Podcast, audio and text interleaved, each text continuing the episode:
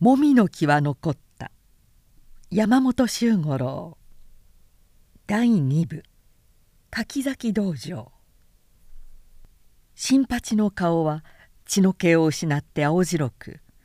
汗止めをした額からこめかみへかけて油汗が流れていた。体も汗水くで稽古着は絞るほどだったがそれでも顔は青白く歯を食いしばっている唇まで白くなっていた。体力も気力も消耗し尽くしたらしい。目の前にいる柿崎六郎兵衛の姿もぼんやりとしか見えずただ六郎兵衛の勃剣だけがぞっとするほど大きく重々しくはっきりと見えた「打ち込め来い」と六郎兵衛が言った新八は夢中で打ち込んだ。相手の姿はそこになかった。新八は踏みとどまり向き直って絶叫しながら面へ胴へと打ち込んだ。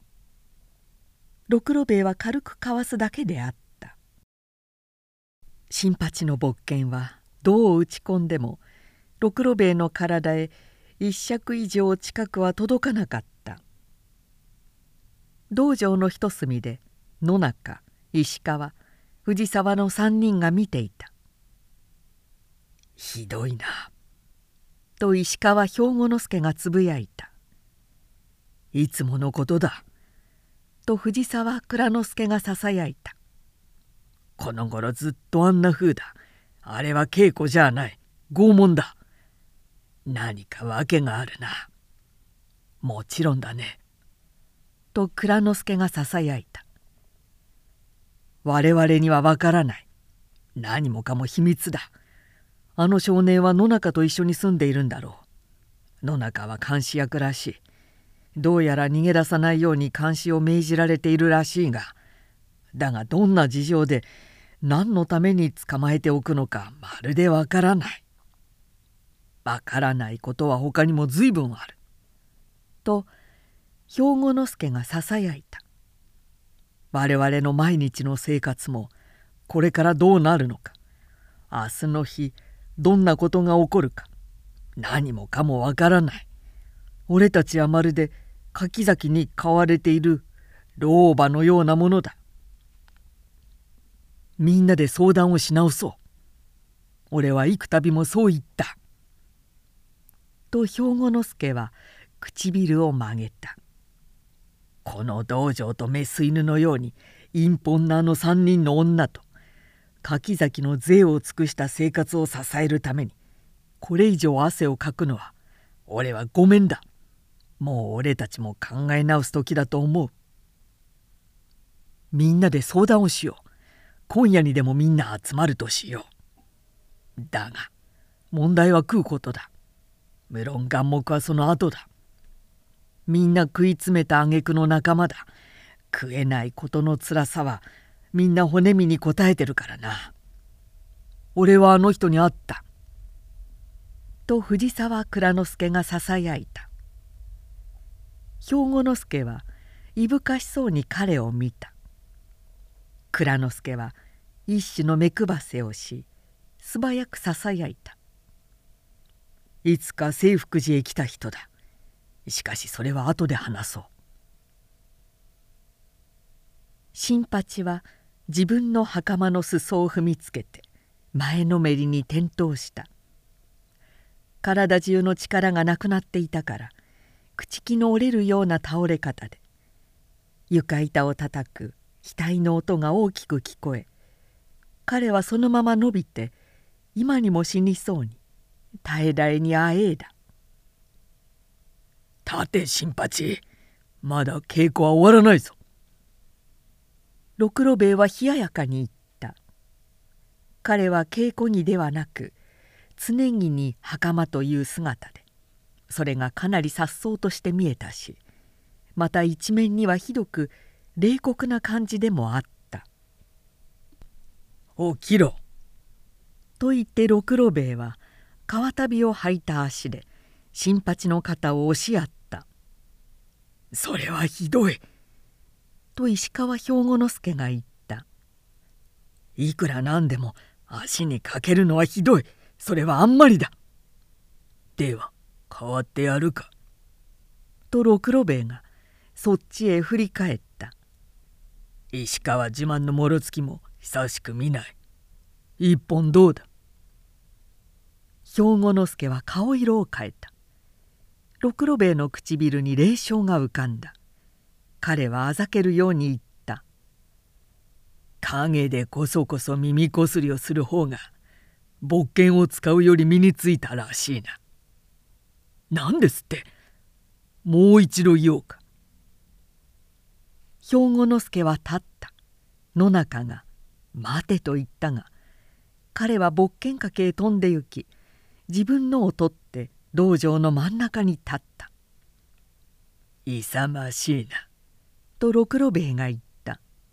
そして「野中」と勃剣を振りながら「新八を連れてってくれ」と言った。野中又五郎は何か言おうとした。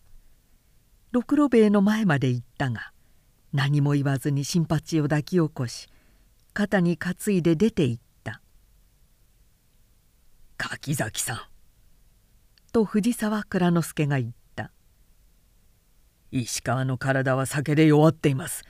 どうか加減してやってください」「いいか」と六郎兵衛が言った。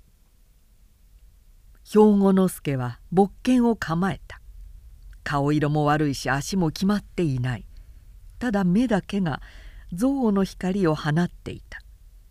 焼くような憎悪だけが彼を支えているように見えた「いいのか」と六郎兵衛がまた言った。兵庫之助は怒号して打ち込んだ。六郎兵衛は右へ引きながら勃剣を振った。激しい音がして兵庫之助の勃剣が飛び彼は三軒ばかりのめったが危うく踏みとどまった「拾え」と六郎兵衛が言った。兵庫之助は勃剣を拾った。藤沢が「石川!」と叫んだ「止めるな!」と六郎兵衛が怒鳴った。蔵之助は立って二人の間へ割って入ろうとした。しかしそれより早く兵庫之助が打ち込んだ。打ち込んできた兵庫之助を体当たりになるほど引きつけておいて六郎兵衛はさっと左に引きながら勃剣を振った。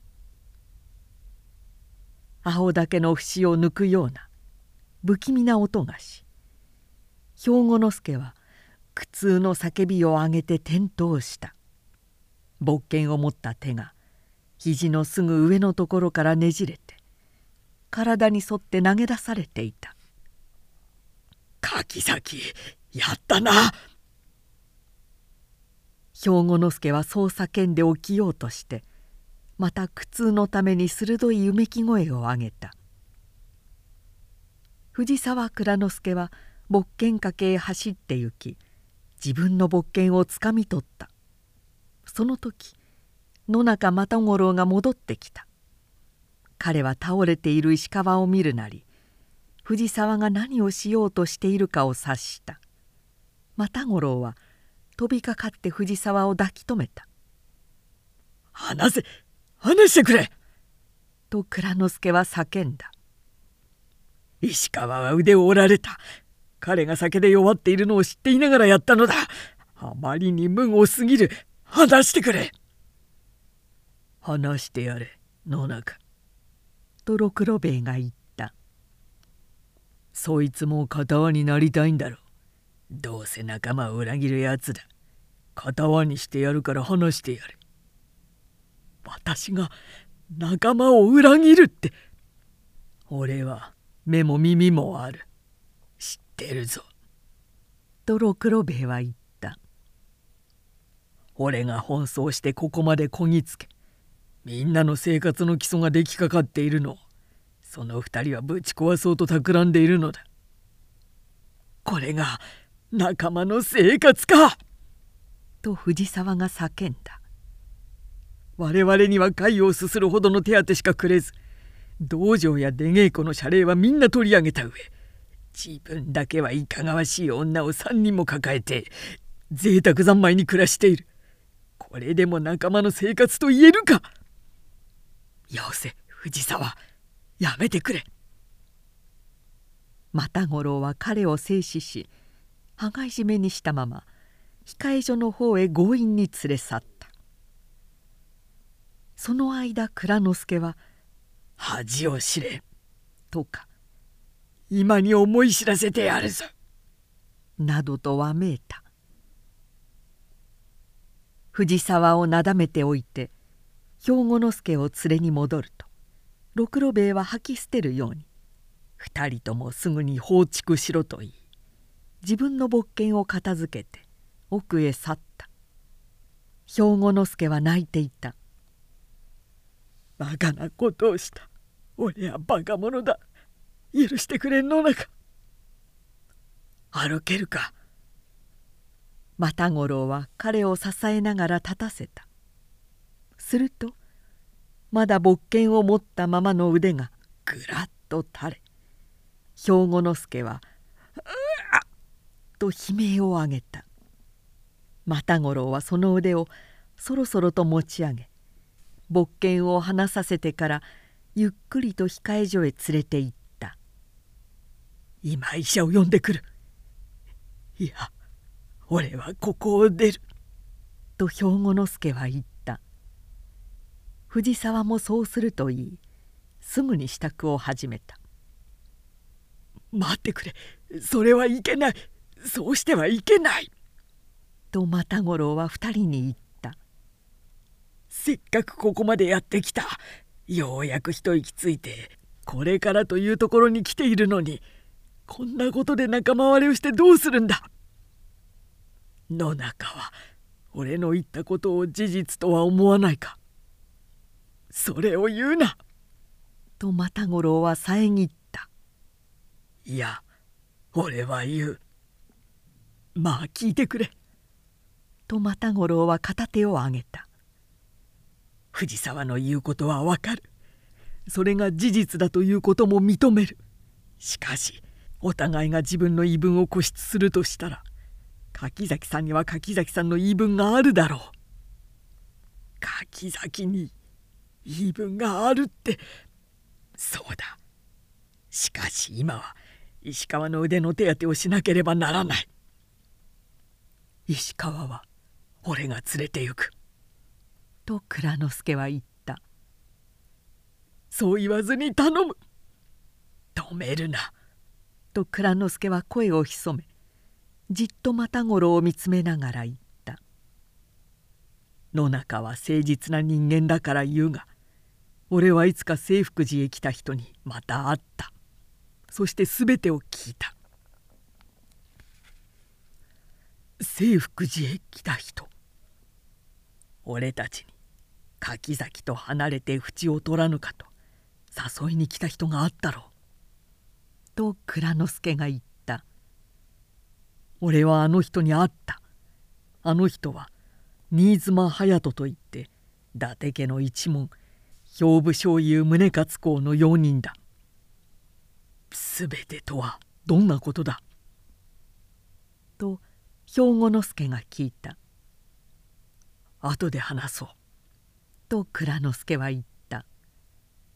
俺は島田にも砂山織田にも話す。俺たちは今夜清福寺に集まって相談する。野中もよかったら来てくれ。わからないと又五郎は苦しそうに答えた。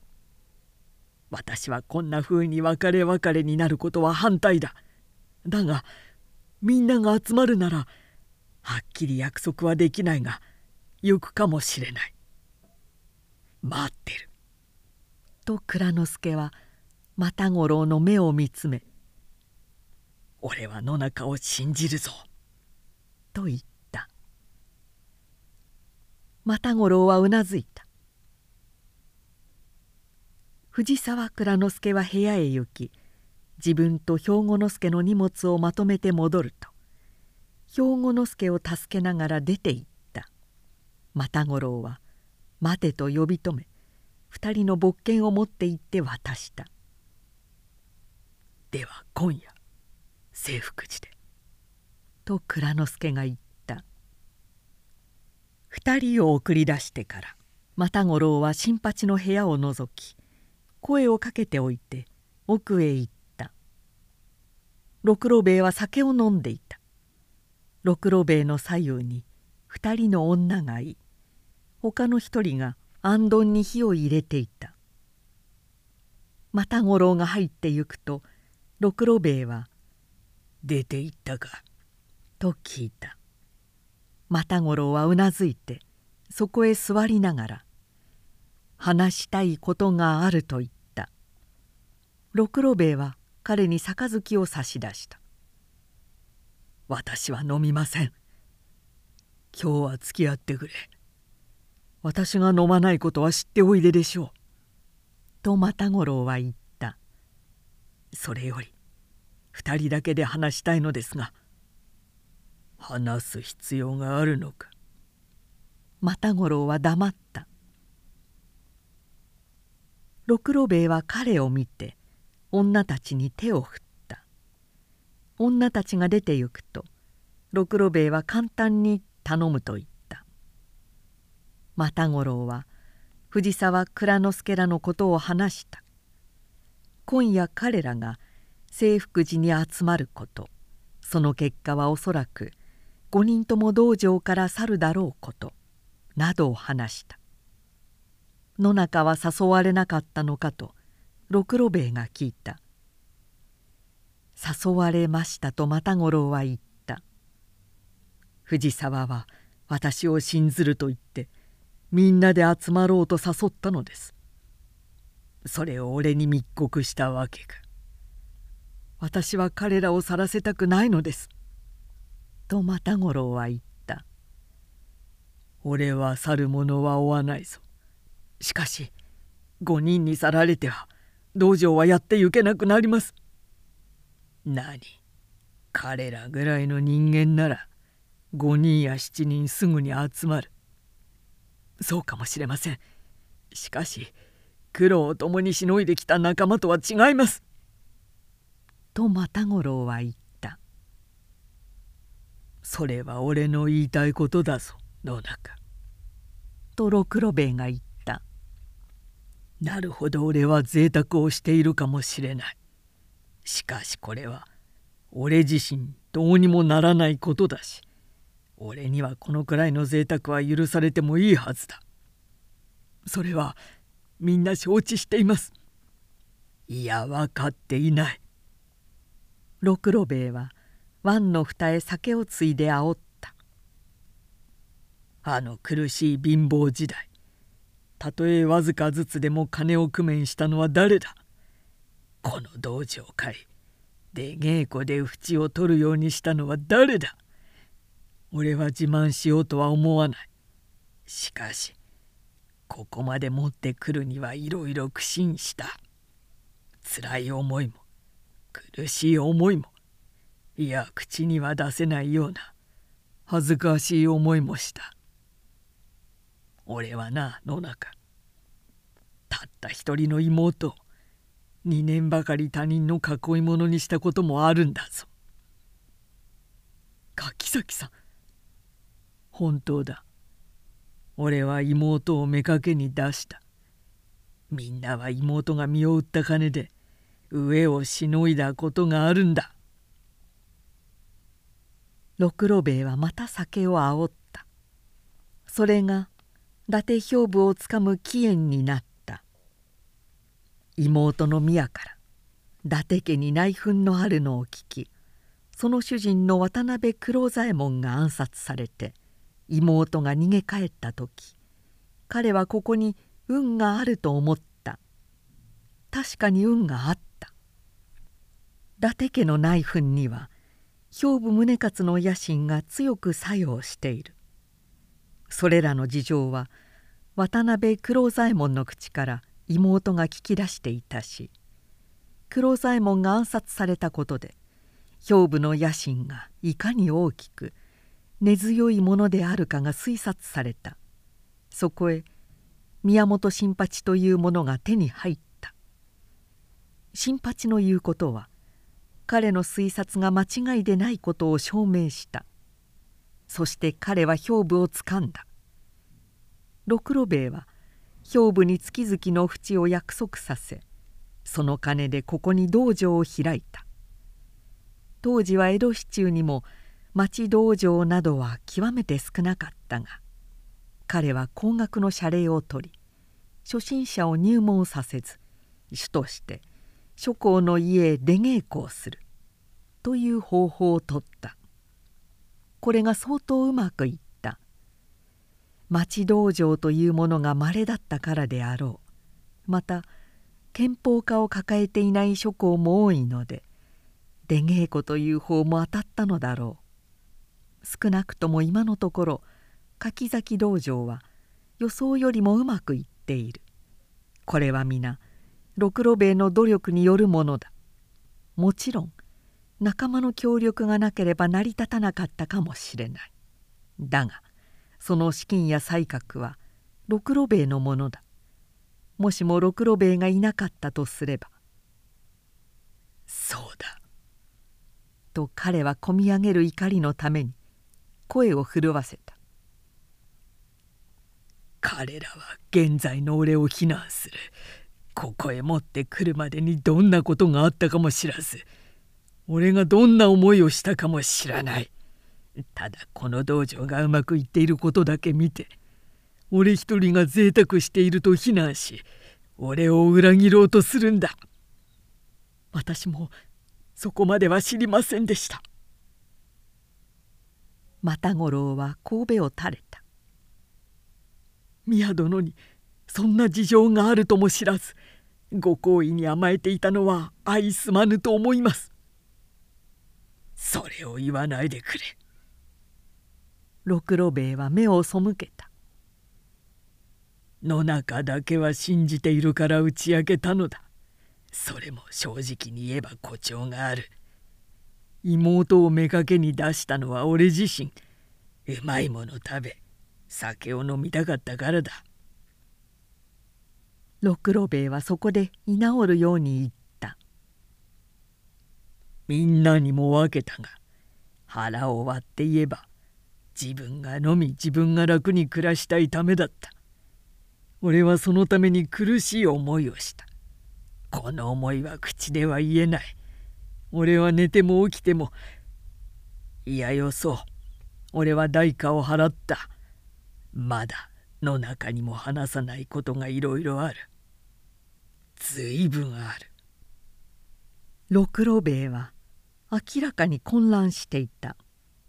しかし又五郎は感動した。六郎兵衛がそんな様子を見せたことはこれまでに一度としてなかった。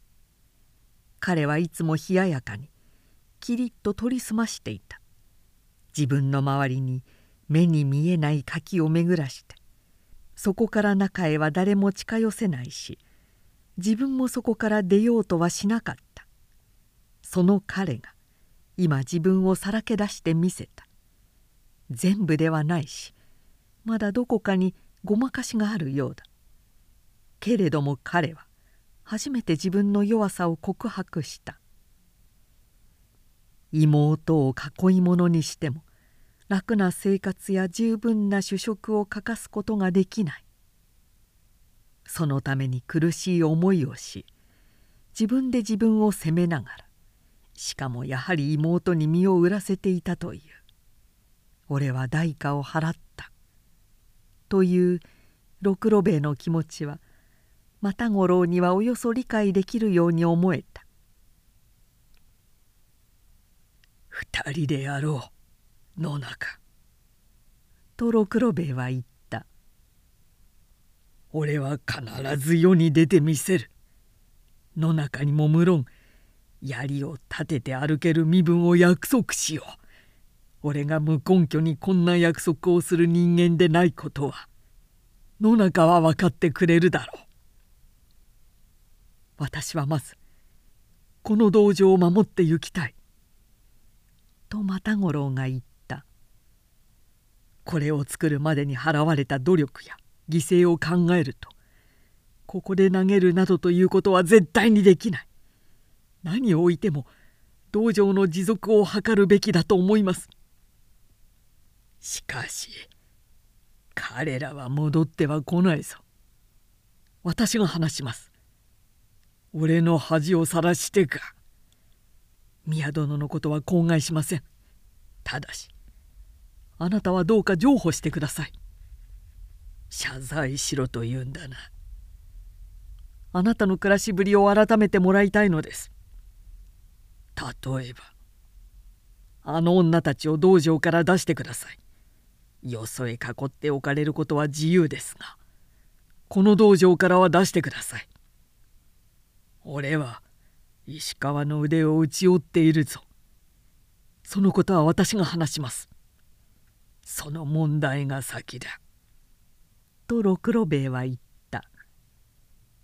彼らと話して彼らが詫びを入れるなら考えよう。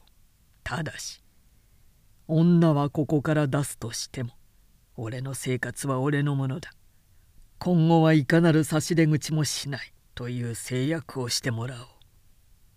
とにかく話してみます。俺の条件を忘れないでくれ又五郎はうなずいた新八もどうやら元気を回復していたので又五郎は彼を連れて材木町の家に帰り夕食を済ませるとすぐに清福寺へ出かけていった。